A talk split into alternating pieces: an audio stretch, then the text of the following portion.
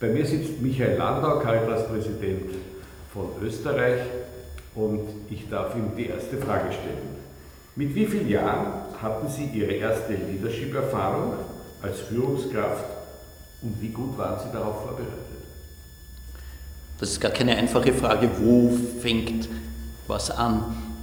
Ich glaube, die ersten Erfahrungen in diesem Bereich habe ich in meiner Studienzeit gemacht. Ich war dort in einer kirchlichen Studentenverbindung und ich erinnere mich gut, wie ich das erste Mal ähm, vor anderen Menschen gesprochen habe und wirklich aufgeregt gewesen bin.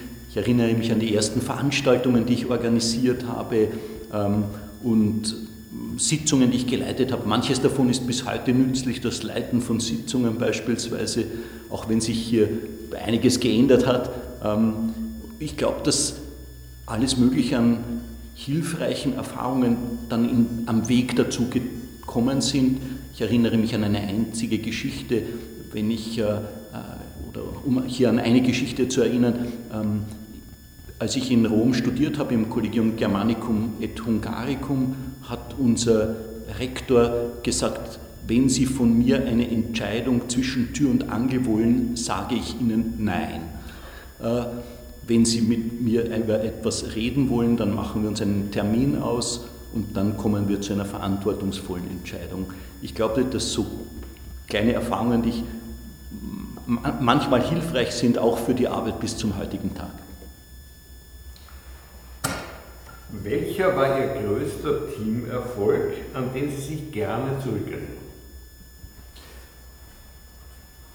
Ich bin bei Superlativen immer ein bisschen zurückhaltend, aber ich mache meine Arbeit schon recht lange und ich sehe, wie viel sich etwa in der Caritas der Erzdiözese Wien in den vergangenen 25 Jahren weiterentwickelt hat. Äh, und ich glaube, genau daraus lässt sich auch etwas lernen in diesem längeren Blick zurück.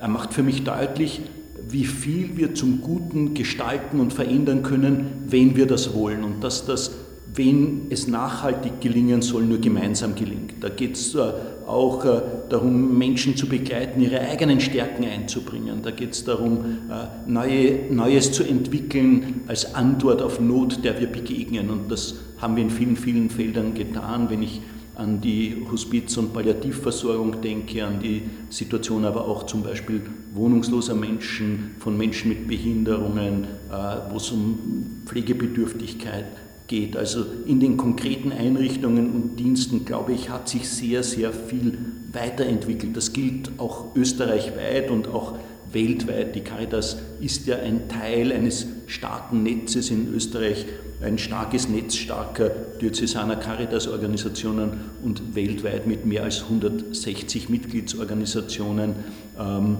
die gemeinsam dort hinschauen und Not sehen und handeln, wo sie gefordert sind. Das geht äh, nach Katastrophen, äh, nach, äh, auch in, in, Situationen des Kriegs.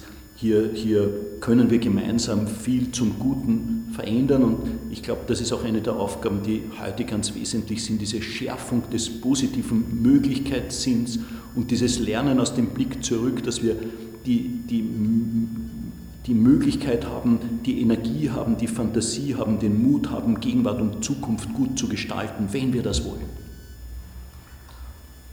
Herr Caritas-Präsident, worin liegt Ihre Inspiration am beruflichen Tun? Das, was mich am meisten inspiriert, sind wahrscheinlich die persönlichen Begegnungen und Gespräche. Ich sehe gerade im Gespräch mit Freiwilligen, äh, wir sind eine große Freiwilligenorganisation, aber auch im Gespräch mit äh, Klientinnen und Klienten, ähm, äh, wie viele Menschen Tag für Tag da sind, um für andere sich einzusetzen und zu engagieren. Es gibt einen guten Grundwasserspiegel der Nächstenliebe und Solidarität in Österreich. Das halte ich für ein ganz kostbares Gut. Und hier kann, fallen einem viele viele Gespräche und Begegnungen ein. Ich bin etwa auch in einem unserer Seniorenhäuser Seelsorge und erinnere mich, dass unsere Damen und Herren mehr als einmal gesagt haben, wir haben jetzt schon so viel erlebt und überlebt, das werden wir auch noch schaffen. Äh, sich nicht unterkriegen lassen von der aktuellen Covid-Krise. Äh, ich habe gelernt, es kommt da auf jede und jeden Einzelnen an, aber gerade hier auch weiß ich, ähm, wie viel gemeinsam gelingt, wenn etwa auch äh, starke Unternehmen und Einrichtungen, Dienste wie die Caritas zusammenarbeiten. Wenn, wir, äh, wenn ich etwa an das Plaudernetz denke als Hotline, gegen die Einsamkeit, eine der stillen, großen stillen Nöte der Gegenwart. Das hätten wir ohne Magenta nicht geschafft als Partner, äh, gemeinsam auch mit der Kronenzeitung, um auf das Thema aufmerksam zu machen. Also ich glaube, es braucht diese, diese Kooperationen und hier zu sehen, was können wir denn gemeinsam weiterentwickeln, was gelingt, wenn wir zusammenarbeiten, wenn wir diese Grundmelodie der Zuversicht wachhalten. Das finde ich ist Tag für Tag sehr motivierend. Wofür stehen Sie als Leader? Ich glaube, es geht im Kern darum, die Stärken, die da sind, bei den vielen, vielen Mitarbeiterinnen und Mitarbeitern auch, äh, auch äh, zu entfalten. Ich versuche Menschen zu begleiten, dass sie ihre Stärken, ihre Potenziale einbringen können.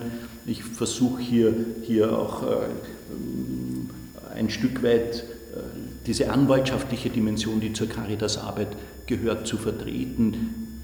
Caritas heißt ja im Kern Not sehen und handeln, ist konkrete Hilfe von Mensch zu Mensch, von Gesicht zu Gesicht, rund um die Uhr, manchmal auch rund um die Welt. Aber wir sagen, es geht nicht nur darum, das Zweite Vatikanische Konzil hat das an einer Stelle gesagt, wir sagen, es geht nicht nur darum, die, die Symptome zu bekämpfen, sondern auch die Ursachen zur Sprache zu bringen. Das heißt, zu schauen, wo können wir, müssen wir uns auch als Gesellschaft weiterentwickeln und ich glaube hier auch ein Stück weit sozusagen diese kommunikative Rolle wahrzunehmen. Ähm, das ist auch ein, ein Stück des Führungsauftrags, der im Bereich der Caritas-Arbeit dazugehört. Und als letzte Frage, Herr Dr. Landau, wie definieren Sie Netzwerke und die damit verbundenen Nutzen? Im Kern geht es darum, dass für die großen Fragen, die anstehen, wo es um auch die Bekämpfung der Armut geht, wo es um ökologische Krisen geht, wo es um große Themen wie Flucht geht, aber auch die demografischen Herausforderungen, das Themenfeld Digitalisierung, tragfähige Antworten nur gemeinsam gelingen. Die Caritas selbst ist ein Netzwerk. Wir sind weltweit mit mehr als 160 Mitgliedsorganisationen äh, im Einsatz für Menschen in Not und was Einzelne nicht können, das können wir gemeinsam. Wenn ich etwa an die Hilfe nach dem Tsunami denke, an das Erdbeben Haiti, wenn ich äh, an viele andere Katastrophen denke, das können wir gemeinsam. Das gilt aber auch innerhalb der Caritas in Österreich. Wir sind eine lernende Organisation. Wir lernen voneinander und da gibt es sehr viel an Kreativität, die da ist, äh, an Innovationspotenzial das wir auf diese Weise heben können. Und das gilt auch innerhalb der Caritas Europa. Wir sind dann stärker, wenn wir uns auch als Organisationen einzeln und gemeinsam weiterentwickeln. Äh, das ist ein ganz wesentlicher Aspekt. Das heißt, wir sind selbst eine Netzwerkorganisation. Das ist ein Teil unserer Stärke mit vielen hauptamtlich engagierten professionellen Mitarbeiterinnen und Mitarbeitern, mit sehr, sehr vielen Freiwilligen, die hier äh, ihr Wissen, ihr Können, ihre Fähigkeiten und Fertigkeiten einbringen.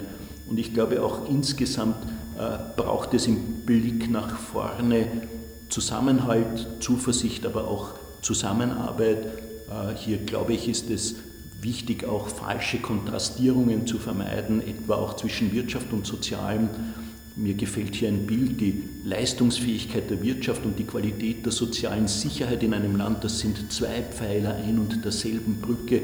Die Brücke braucht beide Pfeiler.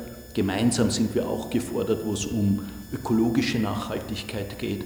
Das heißt, viele, viele Aufgaben werden wir mit Partnerschaften bewältigen können, werden wir im Netzwerk bewältigen, sind wir Teil als Caritas einer starken, lebendigen Zivilgesellschaft.